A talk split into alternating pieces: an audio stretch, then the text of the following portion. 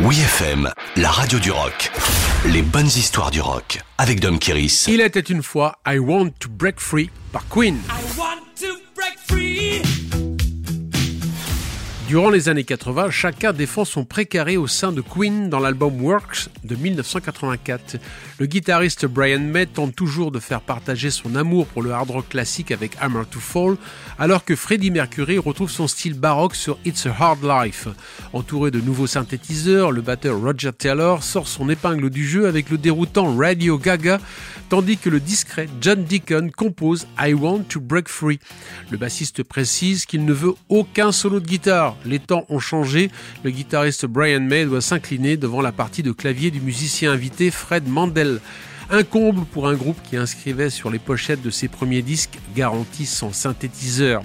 Cependant, c'est un autre scandale qui attend la sortie du clip illustrant I Want to Break Free. Sur l'idée d'un pastiche de la série télé britannique Coronation Street, les membres de Queen se travestissent en femmes au foyer.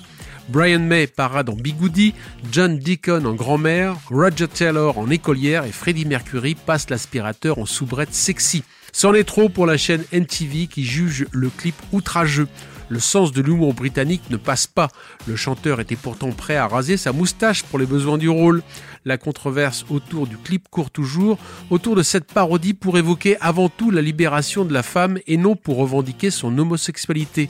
Voilà pourquoi I Want to Break Free, qui parle de liberté individuelle, reste la chanson la plus controversée de Queen.